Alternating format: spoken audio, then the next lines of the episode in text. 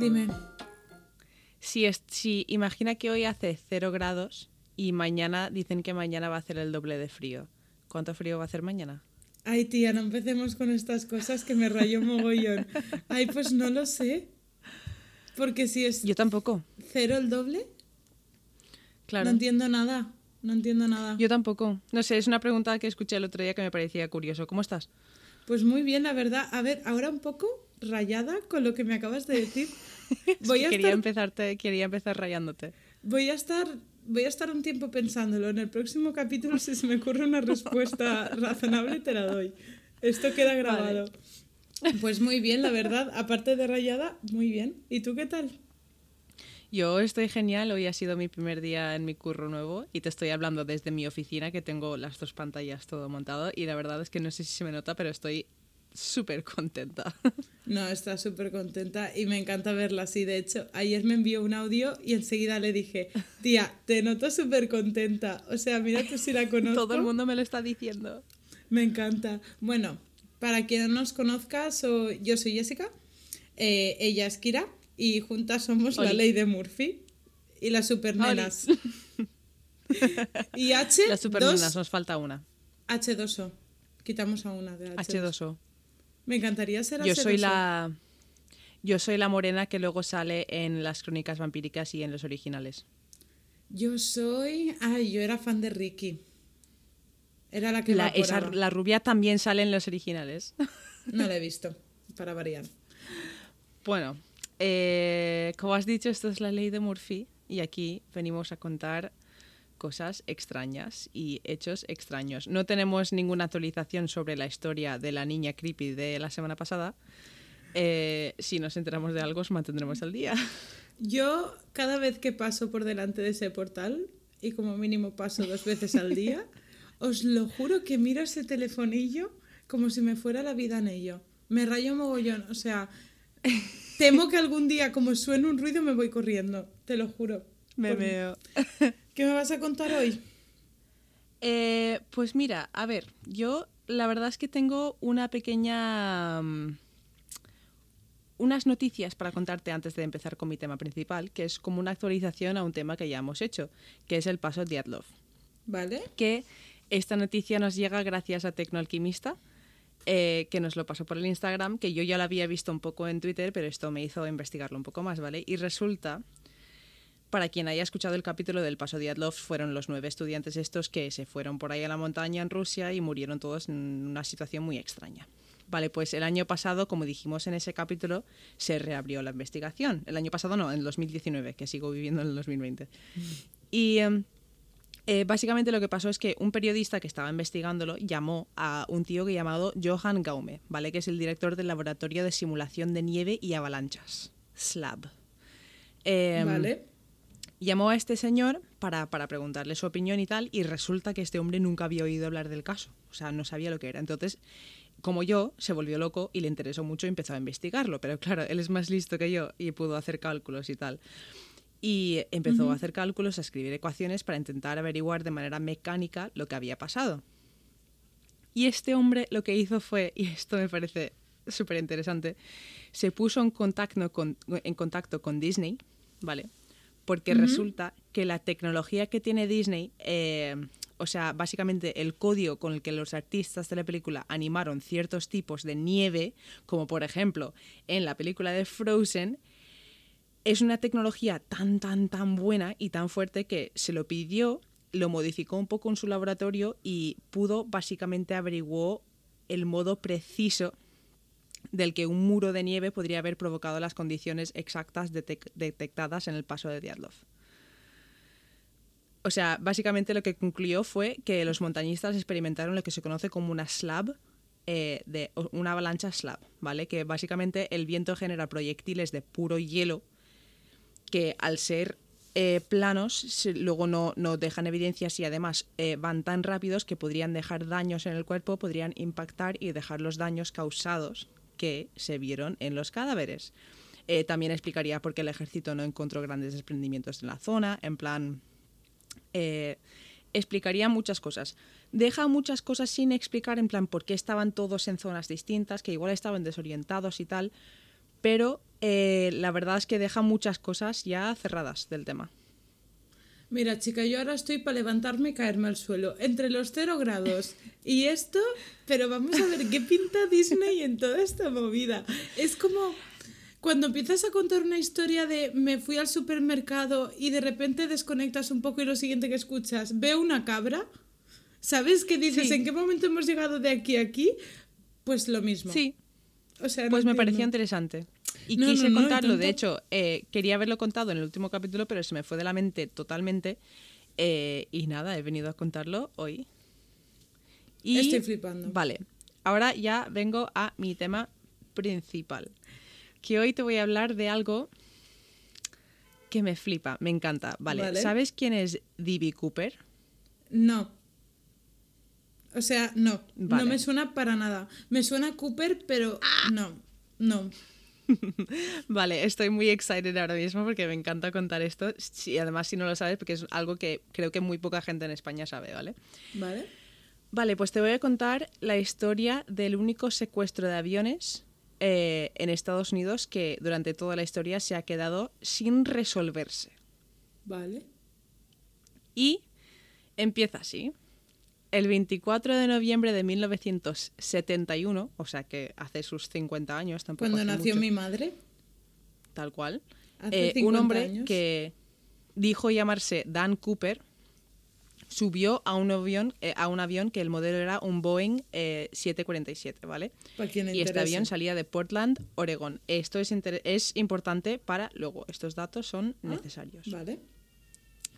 Vale, eh, subió el avión eh, que estaba basado en Portland, Oregón, Estados Unidos, que iba hacia Seattle. Vale. Se sentó en el asiento, en el asiento 18C. Ujú. El avión despegó. El hombre se enchufó un cigarro, porque en aquel entonces se podía fumar en los aviones. Y amablemente le pidió una azafata una bebida. Se pidió un bourbon. Después de un rato, le dice a la zapata, acércate un poco. La zapata se acerca y el hombre coge y le pasa una nota, ¿vale? La zapata no le hace mucho caso porque estamos hablando de los 70, entonces los, pues era muy normal que un tío le diese una nota con su número, con tal, con no sé qué. Vale. Entonces, como que no lo miró, lo cogió, se rió un poco y se fue. Vale, el Dan Cooper vio que no le estaba bien- mirando la nota, entonces le volvió a llamar la atención. Le dijo que se acercase y le dijo muy bajito que debía llevar la- de que tenía que leer la nota porque llevaba una bomba encima.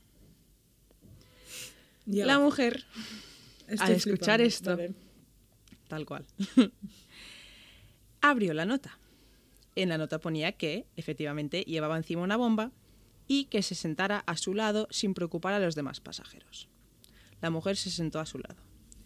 El hombre coge y abra un- abre un maletín que tenía Y la mujer vio cables rojos y azules y un reloj como si fuese un mecanismo de, obviamente, de explosión. Vale. En este momento, el señor le dice, vale, ahora vas a ir a la cabina y vas a contarles a los pilotos exactamente lo que quiero, que así no, nos morimos todos. Pero todo esto de una manera súper amable, súper majo, ¿vale? Claro y conciso. Exacto, vale. ¿Quieres saber lo que pedía el señor Dan Cooper? Sí. Pedía cuatro paracaídas y 200.000 dólares en billetes de 20, ¿vale? Que a día de hoy hubiesen sido eh, unos 1,2 millones de dólares, ¿vale? Si haces el cálculo. Eh, y también gasolina para el avión cuando llegasen a Seattle para que pudiese despegar otra vez. Vale. El hombre lo tenía pensado. Además, pidió cuatro paracaídas, lo que les hizo pensar a la policía que iba a tomar rehenes. Entonces no podían darle paracaídas falsos. ¿Sabes? En plan, tenían, lo hizo bien para que la policía le diese lo que quisiese. Vale, pues la zapata coge y le va y le dice todo esto al piloto que se llama William Scott. William Vale. Scott se puso en contacto con el control aéreo, con las autoridades, con la FBI. Y a los 36 pasajeros restantes, que este vuelo no iba a tope, menos mal, eh, les dijeron que eh, se había retrasado el vuelo por dificultades técnicas. Que sinceramente yo me cago igual de fuerte si estoy en el aire y me dicen que hay dificultades técnicas, ¿sabes? O sea, me entra el mismo miedo que si me dices eso que si me dices que hay alguien secuestrando el avión. Pero bueno. A ver, Puede Eh, acabar de la misma manera, que es mal. Exacto. Eh, vale. Eh, pero luego se- resulta que hay entrevistas a, a varios pasajeros que básicamente todos sabían lo que estaba pasando porque había un tipo súper raro sentado solo con un maletín que llevaba gafas de sol que estaba como así súper serio y las azafatas estaban comportando de manera rara, entonces como que todos los pasajeros sabían que algo estaba pasando. Entonces, eh, vale, voy a hacer aquí una, una breve parada para decirte que no me tienes que avisar cada vez que se me para la cámara porque no pasa absolutamente nada. Vale. Vale, vale. Es que te veo tan no- preocupada, pero da igual. Es que me, me distraes cuando te pones así, me distraes. Vale. Perdón. Eh, vale, resulta, vale. Lo que pasa después de esto es que el presidente de la línea aérea coge y autoriza el pago. O sea, básicamente dice, vale, yo te voy a dar la pasta si me sueltas a toda la gente que tienes en el avión, ¿vale? Entonces, mientras estaba la policía estaba eh, recaudando todo el dinero, porque tenía que ser en billetes de 20, eh, cogiendo la gasolina, buscando las paracaídas, todo eso, el avión está ahí como dos horas dando vueltas en el cielo de Seattle, ¿vale? Eh, esto, lo interesante es que todo el mundo que había hablado con él mientras estaba en el avión dijo que era súper majo. Muy, o sea, un tío muy bien educado, ¿sabes? No. Y llegaron a decir que, o sea, la azafata con la que estuvo más tiempo con él dijo que no era como los demás secuestradores. Y esta Era- frase se pudo decir porque, sí, a ver, es Era un. A ver, me recuerda un poco a la imagen que tenían de Ted Bundy, que no podían No, ser. a él. ver, pero es que, ¿sabes lo que pasa? Que en los años 60 y los 70, eh, el tema de secuestrar aviones era muy, muy común. De hecho, llegó a llamarse la edad de oro del secuestro del avión. O sea, en los tres años anteriores a este secuestro habían habido 100 secuestros de aviones en Estados Unidos. En ¿Qué tres dices? años. Sí, o sea, es, es, no sé, piratas del cielo, no lo sé. Pero, ¿Qué le pero pasa bueno, entonces por eso todo el mundo, por eso todo el mundo decía que era majo, ¿sabes? Porque las azafatas que habían estado en este vuelo eh, ya habían, en plan, habían estado en aviones que habían sido secuestrados, habían visto a otros secuestradores y pudieron decir que él no era como los demás, literalmente. Me parece muy gracioso.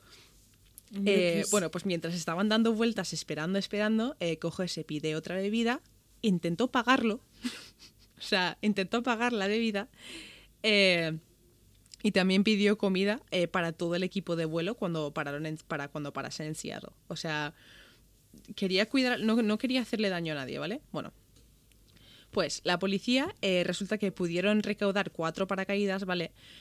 Pero dos de los paracaídas eran normales, uno era militar y uno, se ve que esto lo hicieron sin querer, cogieron uno que era para entrenar. En plan, era, no funcionaba y iba marcada con una X gigante y se ve que con la prisa que tenían o algo lo cogieron sin querer, ¿vale? Eh, Dios mío, la que se vale. viene. A las 5 y 39 de la tarde aterrizan y Cooper les dice a los pilotos, me encanta porque en mis apuntes he puesto sin querer pilotes, hostia, pilotes, vale, Que son demonios. Eh, a las 5 a las 5.39 aterrizan y Cooper eh, les dice a los pilotos que bajen, a- que bajen todas las persianas por si habían snipers por ahí, ¿vale? Y manda a una de las azafatas a coger eh, básicamente todo el dinero y los paracaídas. Y cumple con lo que dice. Suelta a los 36 pasajeros, ¿vale?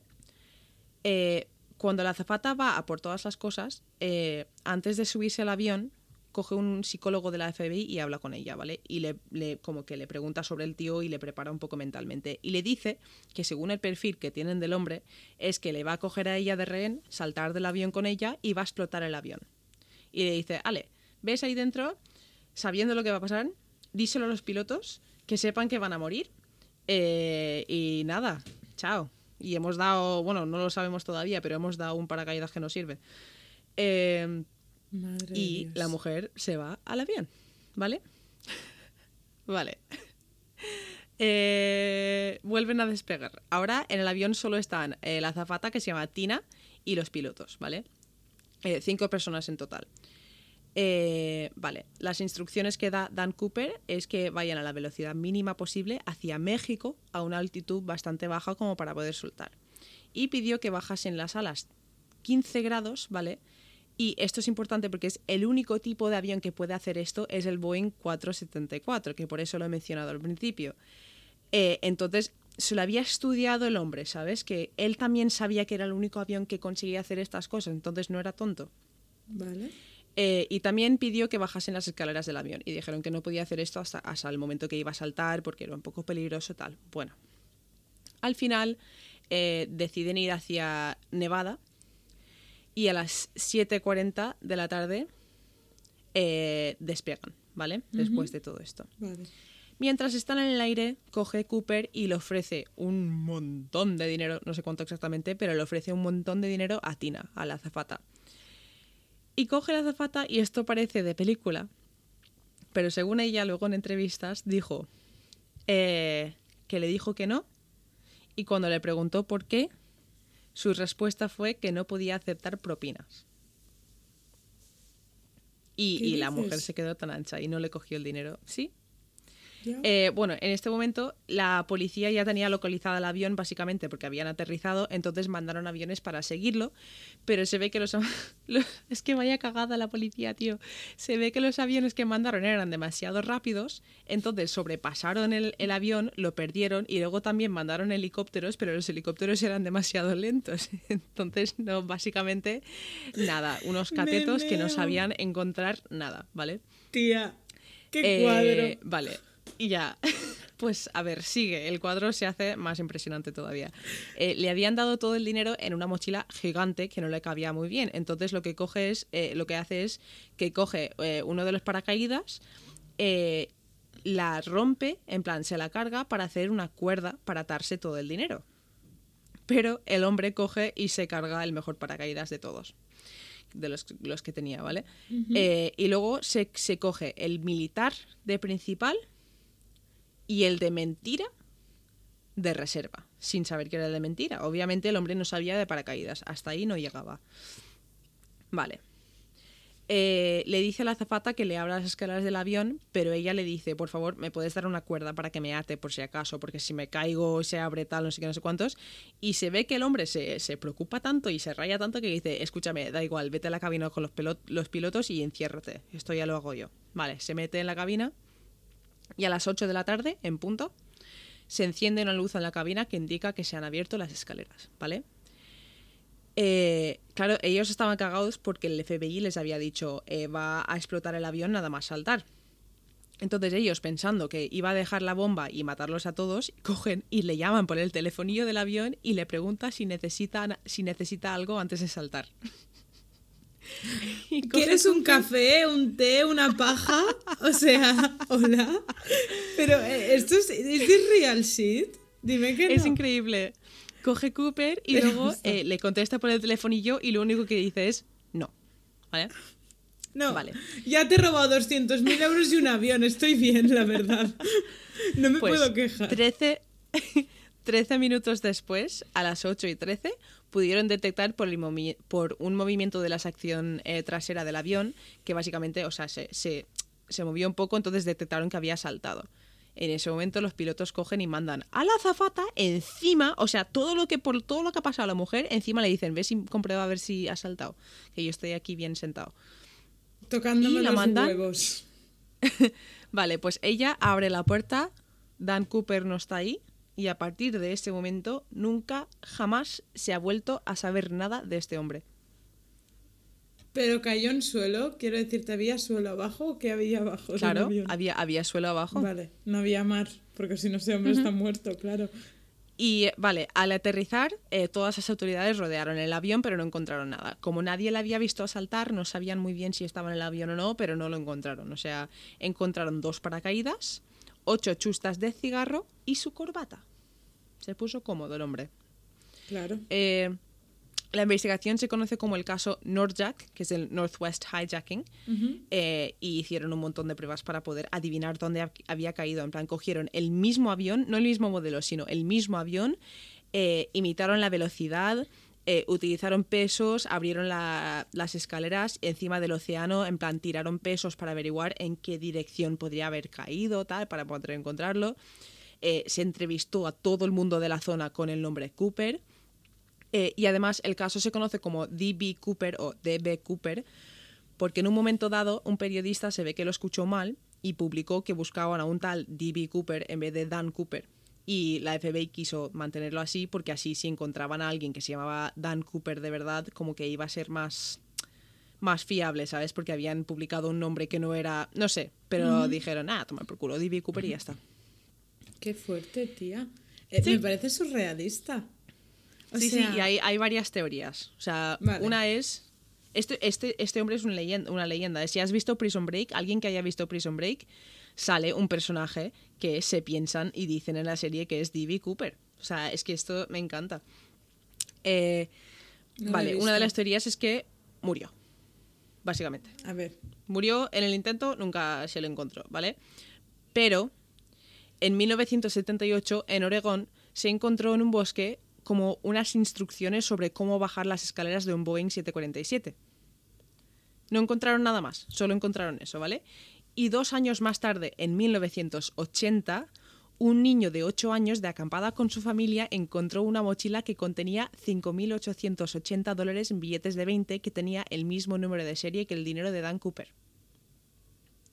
Entonces, esto implica que no murió, porque, porque hacía justo ese dinero ahí, en plan separado del resto, y además no estaba, no estaba ni cerca de donde pensaban que podría haber caído. O sea, básicamente. Y por haber avisado a la policía, la policía le dijo al ni- les dijo al niño, eh, o sea, a la familia, quedaros con el dinero, con la mitad del dinero. O sea, les dieron 3.000 dólares a la familia y los padres le dijeron al niño, que se llamaba Brian, le dijeron, quédatelo. Ya. 3.000 dólares para el niño.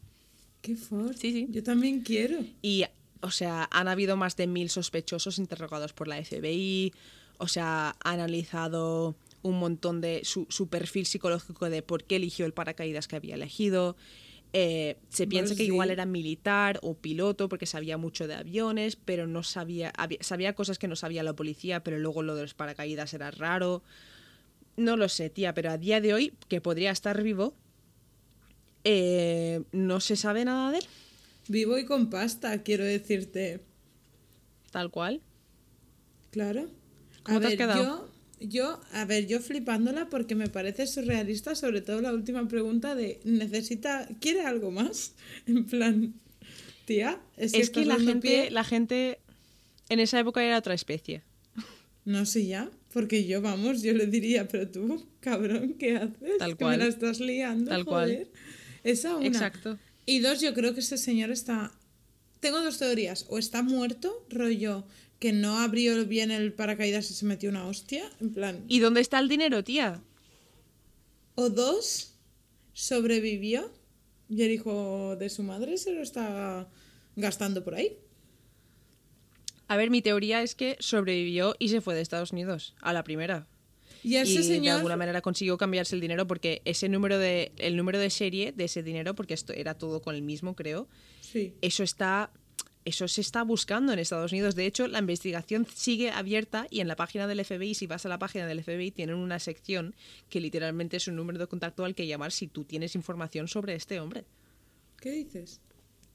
Sí, sí, si encuentras algún billete de con el número de serie o lo que sea, hay que avisar a la policía. Flipo. A ver, está bien, ¿no? ¿Verdad? Pero yo te iba a decir, ¿ese señor no está buscado por algún tipo de organismo que sea mundial? Quiero decirte...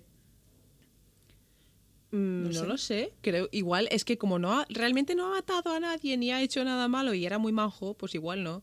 Eh, Tía, pero después está Daniel Rojo, que es uno de los atracadores eh, más importantes, es español, pero que la lió por toda Europa, en París, no sé qué, lo buscó todo Dios y de hecho lo pillaron en no sé dónde. Por eso te digo además, que... eh, te lo enseñaré. Espérate. Voy a pasarte por el Discord una foto de este hombre, en plan, porque no, no, teni- no tenían fotos de él, ¿vale? Pero eh, lo eh, un artista, en plan, con las descripciones que les dieron los, los azafatas y todo eso, pues pudieron hacer un, un dibujo suyo. Lo que pasa es que ahora no sé dónde lo he guardado y estoy hablando mucho para evitar demostrar que... Tía, ¿sabes no qué te iba a preguntar? Ay, Dios mío, qué Vale. boomer me acabo de sentir. Te iba a preguntar cómo puedo seguir hablando contigo y ver el chat, que no lo veo. Ay, Dios mío. Vale, te lo he pasado. Te he pasado la página. Una página de- te he pasado la página del FBI para, para que veas su cara. Vale. Dios. Y además, si bajas un poco, hay una foto de su corbata y, y- y un vídeo sobre el dinero y todo eso. Ay, Me parece súper interesante. Vale, estoy abriéndola. Uh. Vale, sí. Y claro, está la foto con ves. que él tenía gafas de sol porque Sí. se pasó mucho del rato en el avión con las gafas de sol puesto eh, y luego se los quitó. Madre de Dios.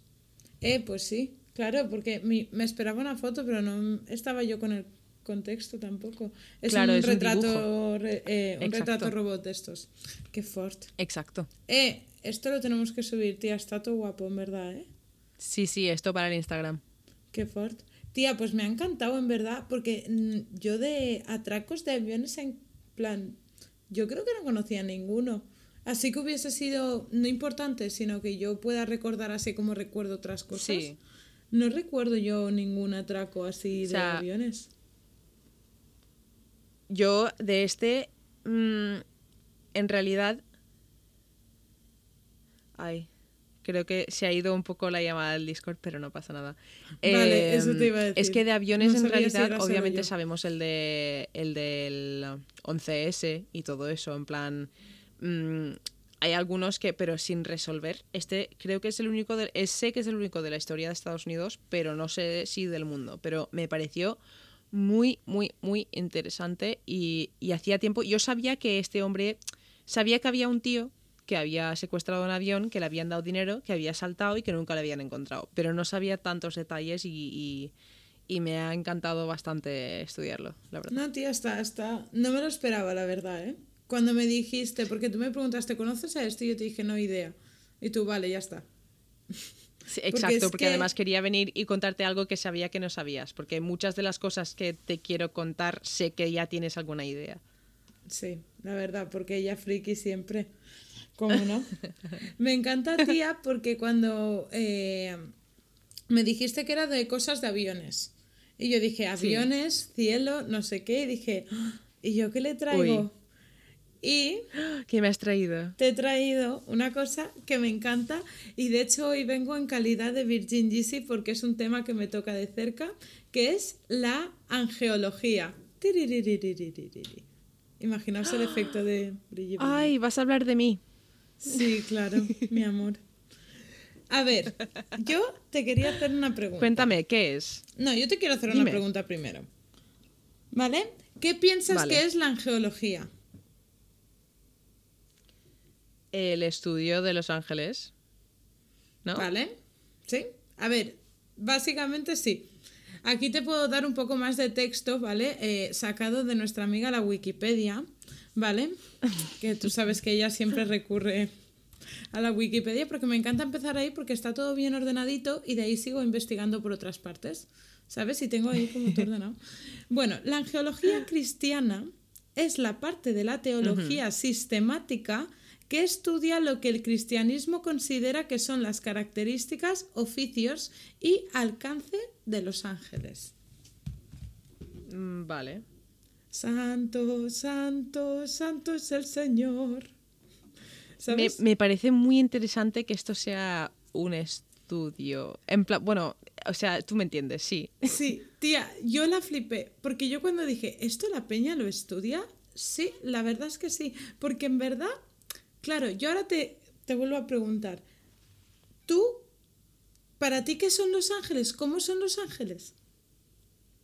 A ver, yo primero de decir que soy atea, entonces no creo en Dios ni en los ángeles, Yo pero si tampoco. tuviese Pero, si tuviese que hacer como algún tipo, hilarlo de alguna manera y, y decir que qué podrían ser si existiesen, mm, yo no sé, para mí sería como una energía, ¿no? En plan, un... un no, no, que, ¿cómo quiero decirlo? A ver, porque se supone que son buenos, pero si tú realmente ves todas las series y todas las películas sobre ángeles y tal, los ángeles son unos hijos de puta, ¿eh? Son unos cabrones. O sea, Lucifer era un ángel. A mí no me vengas con esto de que ángeles, eh, tu halo, alas, no sé qué, no sé cuántos. No, no, no, no, no. Todos pecamos, Cari. Pero yo creo que es, yo creo que son en plan como que cada uno debería de representar algo, ¿no? Uno representa el bien y el otro representa el, la- el valor y el otro no sé qué. No lo sé, no lo sé. Es que claro, yo por ejemplo tampoco soy am, soy cristiana, ¿vale? O sea, no soy a- no sé si me consideraría atea, a lo mejor agnóstica, porque no le cierro la puerta a algo que me sorprenda en un futuro, porque nunca digas nunca. Claro, a ver, yo, yo no sé si considerarme agnóstica tampoco, porque no es que yo crea que haya algo, un dios detrás de todo esto, sino que creo que, que igual hay energías que se han movido de cierta manera para hacer todo eso y no es una entidad, sino una, no lo sé, pero prefiero definirme como atea y ya está. Exacto. Bueno, la buena cuestión es que eh, sí que es verdad que obviamente pues eh, vengo de un pueblo, un pueblo pues que hay una iglesia, yo he ido a confirmación, me he co- he comulgado, Exacto. tal. Bueno, no yo también me he confirmado, sí. Claro, he tenido como el tema ángeles y tal como muy en la cabeza, ¿no? Y yo, Sí. si tú a mí me dices, ¿cómo dibujarías un ángel? O ¿podrías dibujar un ángel? Para mí sería un niño pequeñito con una batita blanca, con un vestidito Sí. blanco de tela, con dos alitas así, uh, ¿sabes? Pues, Fantasía. pues si yo tuviese que dibujar un ángel sería, yo dibujaría un tío súper mazao, súper fuerte, en plan con los músculos que no le caben en el cuerpo, con un toga de estos rollo griego y lo mismo con las alas y con el halo y todo y con el pelo súper bonito, en plan y con cara de niño bueno, pero que estuviese súper fuerte. No sé, es que cada uno tiene su imagen. Quiero decirte, el arte sí que ha representado por periodos históricos, porque también esto lo, lo añado yo porque lo, lo vi comentado por un chico que ahora no me acuerdo quién es, pero que decía, mira, si te fijas, depende de las corrientes de moda de la época, los ángeles en el arte salen o en pelotas o con, una, Sí. con un vestidito o con muchas joyas, Exacto. ¿sabes? Sí. Pues Sí, los sí. ángeles, según el cristianismo, ¿vale? Son seres espirituales creados por Dios, ¿vale? Sí. Y se establecen, eh, bueno, hay una cosa llamada la jerarquía, ¿vale? Que es la Sí, que hay, establece hay como... tipos. Exacto. Va por triadas. Eso es una movida que te cagas, ¿eh? Me- me- eh, ¿Vas a decir algunos nombres de ángeles? Claro, hombre. Eh, pues yo me, yo me conozco algunos. ¿Sí? ¿Cuáles? Sí, a ver, me acuerdo, pero por ver series y mierdas así. eh, Michael es uno de ellos, ¿no? ¿Sí? ¿O no? Vale, eh, Ezequiel es otro. Sí, I think. Eh. ¿Sí? eh, Michael, Ezequiel. Bueno, Ezequiel, Mm. Ezequiel creo que era una- un santo, no un ángel. Bueno, como arcángel, a lo mejor es un ángel. Un ángel sí, Claro. el arcángel Claro. no lo sé. No, pero arcángel Ángel sí que Miguel es. sí. Eh, mm, y no me acuerdo además, sé que Lucifer también es ángel. Eh, y seguro que sí que me acuerdo de más porque he visto, me, me he tragado todas las temporadas de Sobrenatural y he visto Lucifer y toda esa mierda. Entonces seguro que me dices los nombres y me van a sonar. A ver, más que por nombres te voy a hablar por cómo se clasifican. Porque vale, es esto me parece súper interesante, tía, porque, me- porque lo, todas las series de fantasía que veo utilizan esto, utilizan esto como folclore y como fantasía. Entonces me parece súper interesante. Tía, pero tú sabes qué es lo curioso, que la Biblia menciona su actividad, o sea, lo que hacen, pero no explica ni lo que son ni cómo son, ¿sabes? Simplemente que los creó Dios ahí para hacer cosillas. Y otra cosa muy importante, ¿vale?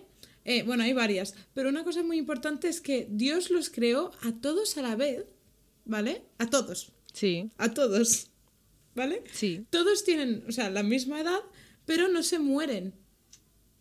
Entonces, el número es fijo y siempre son los mismos. Y yo, claro, tiene todo el sentido del mundo. Pero no sabía Claro. como que eso estaba escrito, ¿sabes? Como, esto es así, porque me parece surrealista estar hablando de Claro. ángeles. Gabriel es otro. Sí. me van a ir viniendo poco a poco. Vale, es una cosa que sí que se dice es que no son corpóreos. Se dice que son espíritus, ¿vale? Que tienen una especie de juicio moral, ¿vale? Y Sí. alta inteligencia. Esto es importante remarcarlo porque, como tú bien sabes, bueno, en el sentido de porque te has criado en una escuela... Sí. no- ¿Era católica? Sí, católica, sí, Vale. sí, sí, sí. En una escuela católica a lo mejor sí que se, am, se te vienen cosas a la cabeza en ese aspecto. A ver, es que yo, re- yo recuerdo mucha cosa de la iglesia, pero tan indagar tanto en plan en los santos y todo eso, sinceramente no, no indagamos tanto. Yo sé más de los santos y de todo lo que me vas a contar ahora por, por, por lo que te digo, por las series y tal. Lo que pasa es que en las series los ángeles siempre los representan como bastante malos. A ver, en este caso te voy a hablar de un poco de todo.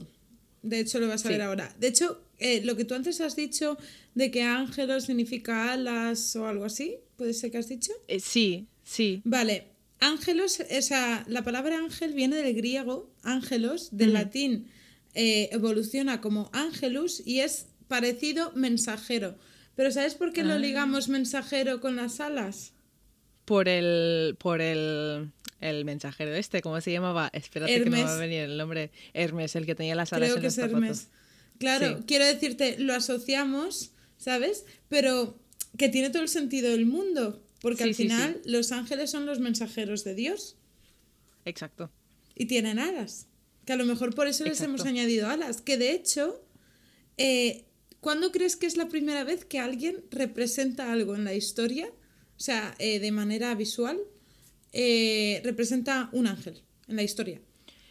Eh, pf, muy para atrás, en plan rollo los egipcios o alguna movida de estas, en plan seguro. O sea, sé que no eran católicos, pero sí que sé que dibujaban cosas con alas. Eh, vale, eso lo tendría que comprobar, ¿vale? Porque no sé si es algún dios suyo o no sé si Claro, tienen diferentes eso. formas o de alguna... Exacto, si me hablas a partir del cristianismo, pues igual en, el antiguo Roma. Pues viene de Grecia, yo pensaba que Roma, pero en Grecia Hostia. ya se representaban los primeros jóvenes con alas, que era Eros, que para quien no lo sepa es el cupido Sí. griego. ¿vale? Y después Anike, que es la diosa de la victoria. Y es una Sí. mujer alada con alas. Entonces ahí ya Sí. fueron como los primeros, las primeras representaciones de ángeles, como hoy en día eh, pensamos en un ángel y se nos vienen las alas, ¿no? Me encanta. Después, en, el siglo III después de Cristo, en Roma, aparece la primera representación de los ángeles en las catacumbas de Priscila. Pero no tenían alas.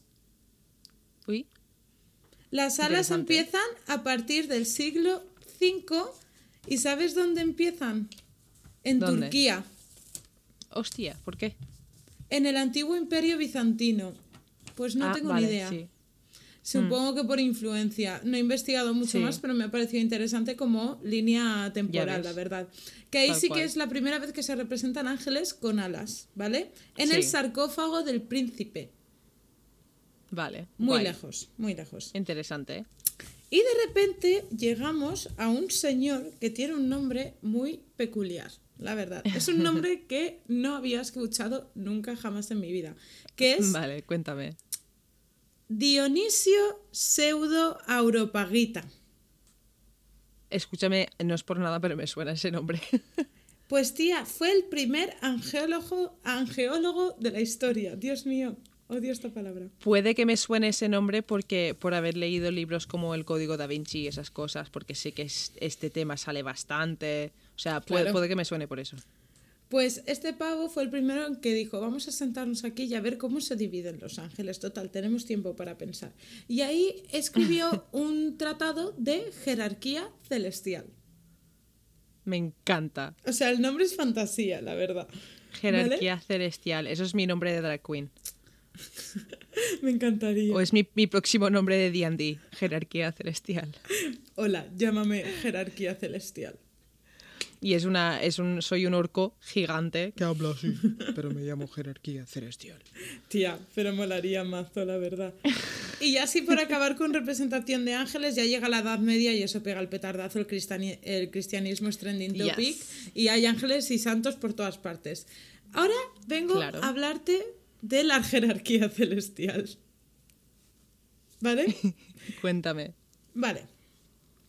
La jerarquía celestial se dividen en tres triadas con tres, eh, con tres tipos de ángeles cada una, o sea, nueve tipos. Vale. Vale. La primera triada se divide en serafinos, querubines Yes. y tronas. Y tronos, Vale, perdón. sí.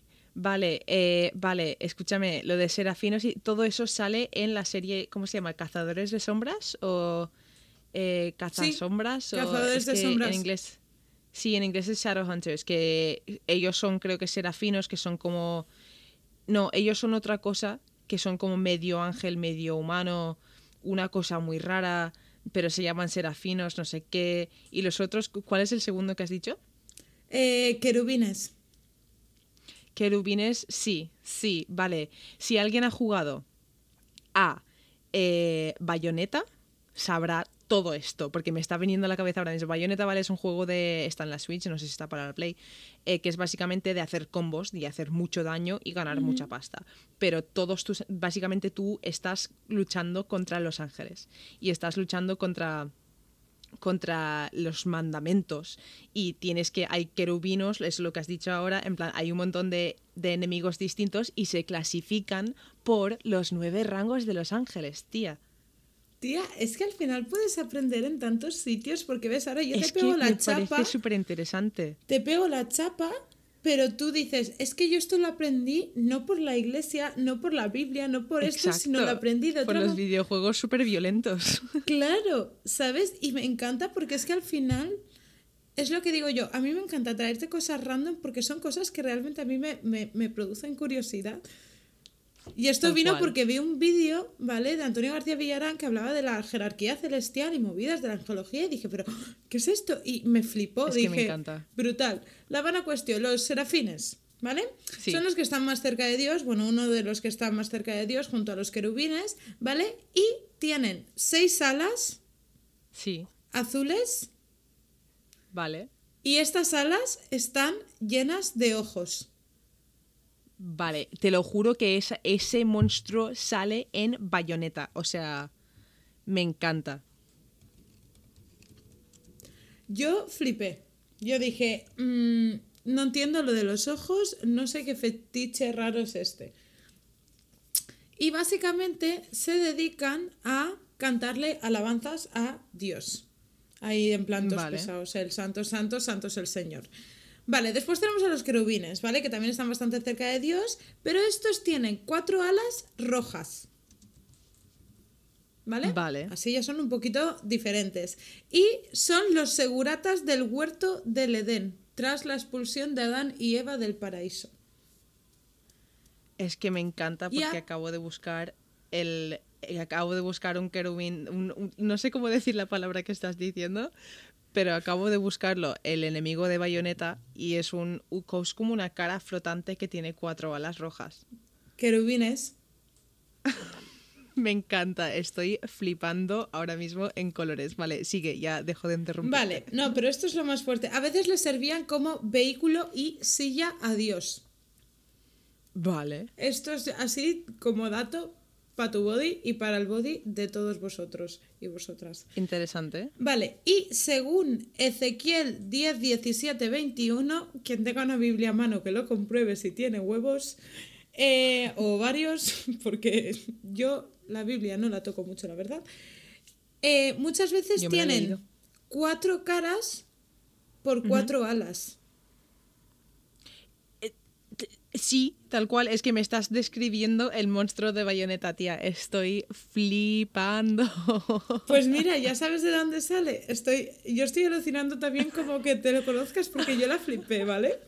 Después los últimos que tenemos son los tronos. Los tronos, ¿vale? De apariencia, o sea, estética no, porque no sé, o sea, no existe. Es que, eh, no sé, bueno, la vana cuestión. De apariencia, ¿vale? Son como una mezcla entre león, buey, toro y hombre. Ahora tú.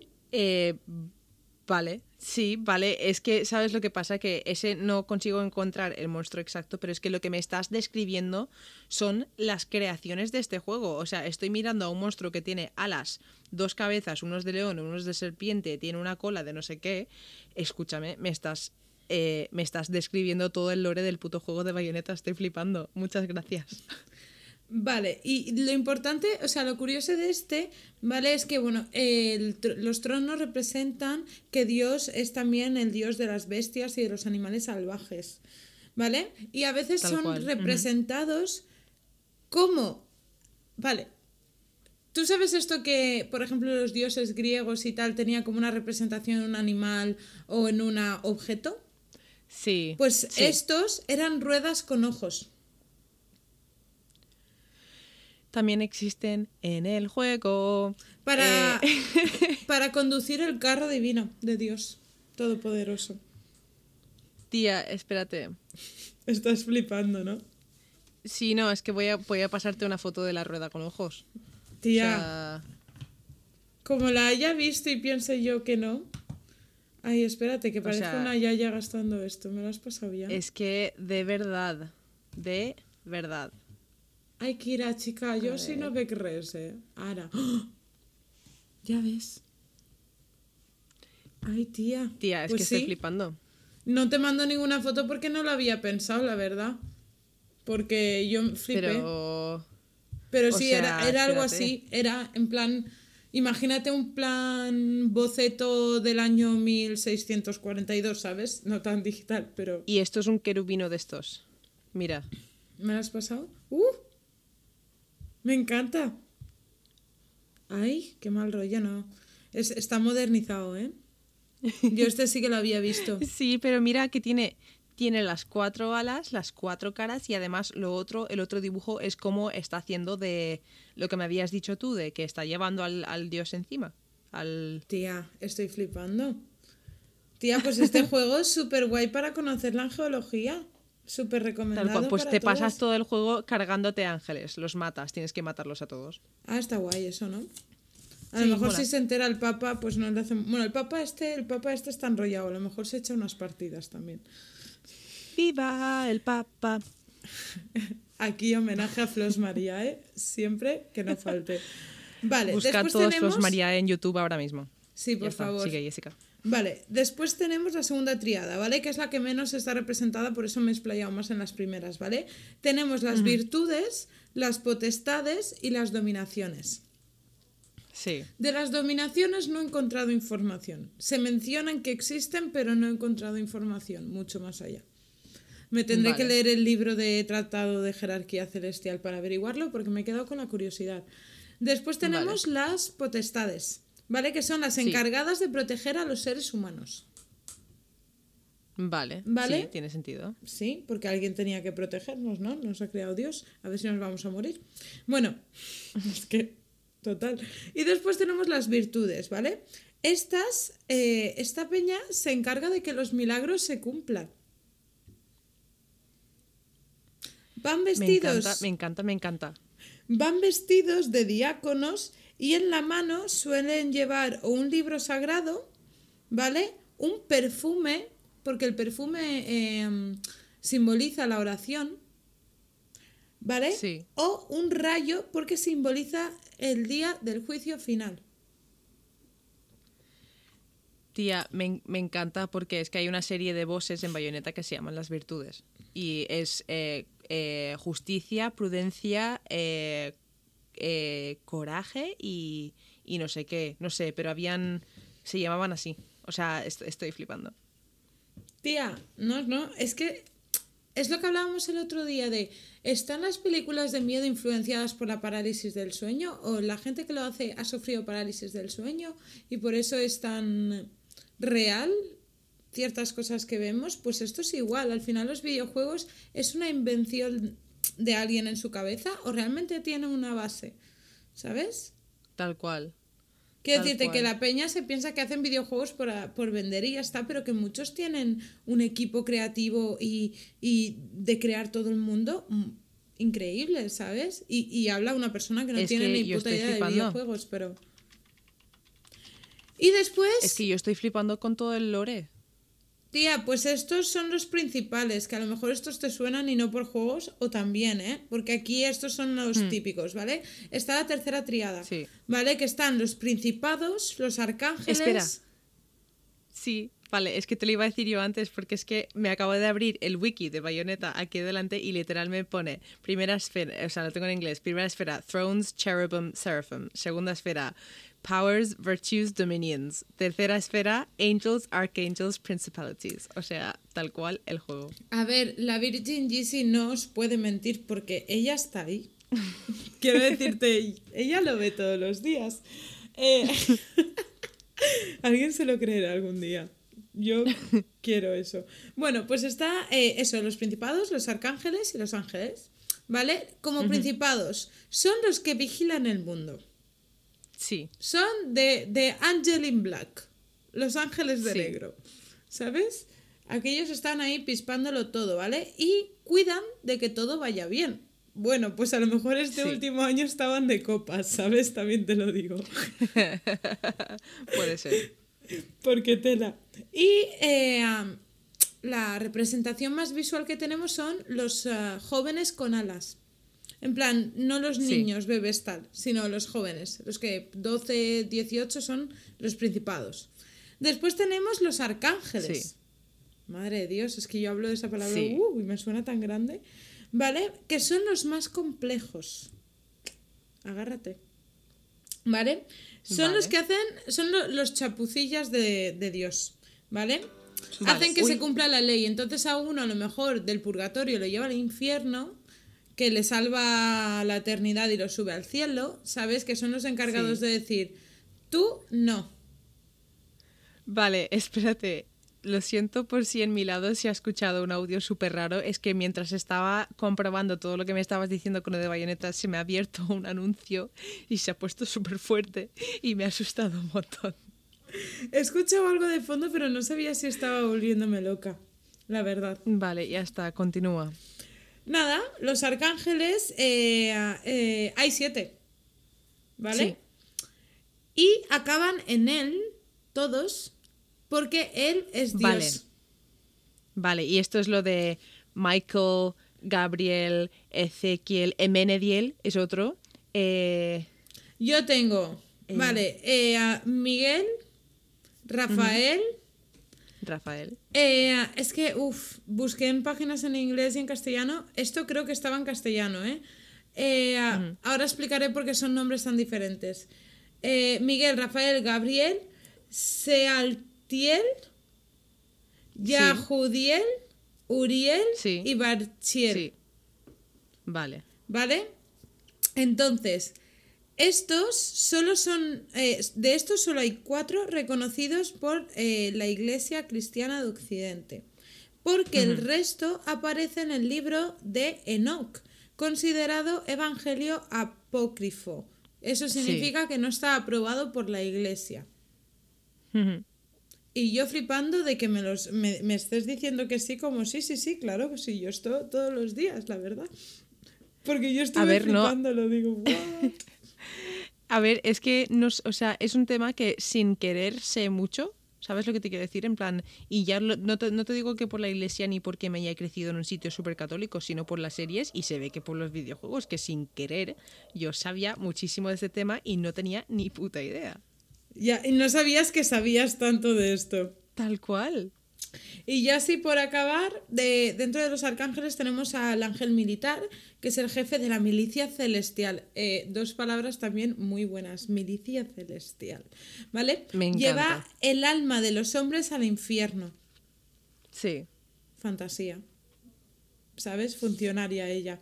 Y después están eh, el segundo, que es como de los más conocidos, que es el señorito, ¿vale? Eh, que es el señorito Gabriel, que es el que anuncia la llegada de Jesús al mundo. ¿Vale? Exacto. que por eso se le considera el, el patrón o el protector de los niños, ¿vale? Y el ángel- famoso ángel de la guarda. Sí. ¿Sabes qué es lo curioso del ángel de la guarda? Que esto yo no lo sabía. ¿El qué? Que se queda contigo toda la vida. Pero toda la vida es que si te mueres y vas al infierno se va contigo. Eso es un poco preocupante y creepy, ¿no? Porque yo cuando voy al baño y tal quiero estar sola. Y si te vas al cielo se va contigo. Esto, esto me rayó mogollón. Y después tenemos al famoso Satanás, ¿no? Sí. Ángel Lucifer. caído, efectivamente, que ya lo hemos mencionado. Y al final de... Morningstar. Exacto. Y ya por último tenemos a los ángeles, que son los que cuidan cada, a cada uno de nosotros, ya no en general, sino a cada uno de nosotros. Sí. Y básicamente esto es lo que te quería contar de los ángeles. Es que no sé, me ha encantado. O sea, aparte de ya ser súper interesante de por sí, porque no sabía, es que no sabía que existía este estudio y yo he jugado a Bayonetta y a Bayonetta 2 y no sabía, en plan, sabía de qué iba el juego y sabía lo de los, eh, las esferas de la primera, la segunda, la tercera, de Los Ángeles, todo eso. Y sabía cómo se llamaban, pero yo pensaba que, literalmente pensaba que eso era algo que se habían inventado para el juego. No sabía que esto es algo que han sacado literalmente de, de, de la religión y lo han utilizado para un videojuego. En plan, me parece súper, súper interesante. Tía, yo me ha alucinado que sin querer sepas tanto de esto, porque yo es... O sea, se me ocurrió el tema por eso, porque pensé cielo, cielo, cielo, ángeles. Y dije, vale, Eureka, lo encontré. Y me puse a hacerlo y yo flipando, en plan, el ángel de la guarda te acompaña forever, el otro no sé qué. ¿Cómo que hay triadas de...? Y claro, yo estaba flipando y quería verte flipar mogollón y estabas flipando, pero por la parte de ya, yo ya sé esto, ¿por qué sé esto? Es que estoy flipando porque, porque sea real, en plan no real, sino que la influencia del juego haya sacado de esto. Y es que mientras me lo ibas diciendo, yo estaba pensando, ¿me suena todo esto? ¿Por qué me suena tanto? Y no ha sido cuando hayas has empezado, has dicho Serifim y he dicho, espérate, espérate, que eso es uno de los malos de Bayonetta, que yo eso lo he matado. Te conozco, bacalao, aunque vayas disfrazado. ¿Cómo te has quedado con esa loca? Y nada, pues hasta aquí ya el capítulo, tía. Me ha encantado. En verdad, he hecho, o sea, me gusta estar aquí, pero también hecho de menos tenerte face to face. Ya, tía, es, es, un poco extraño. Pero he de decir que le estoy cogiendo el truco a montar todas estas vainas y tal. Sí, ya te veo más cómoda. Sí, se me nota, ¿verdad? Un poco, sí, la verdad. Bueno, a todos los que seáis nuevos y a los que no, nos sigáis ya. Eh, tenemos Instagram, tenemos Twitter y tenemos Facebook. Facebook, el nombre es La Ley de Murphy, tal cual. Y después tenemos Instagram y Twitter en arroba LLDM Podcast. Ya, y también nos podéis mandar un correíto a la ley de Murphy pod.gmail.com. Sugerencias, dudas, preguntas, quejas, eh, saludarnos, preguntarnos cómo nos va el día, lo que os apetezca. A mí sí me escribís un mensaje, porque a lo mejor probablemente lo lea yo el de Instagram antes, poniendo buenos días, ¿cómo estáis? Yo, mira, yo lloro de la emoción. En plan, se lo envío a Kira en plan de Kira, ¿cómo estás? Que necesito saber lo que nos lo están preguntando. La Marcia.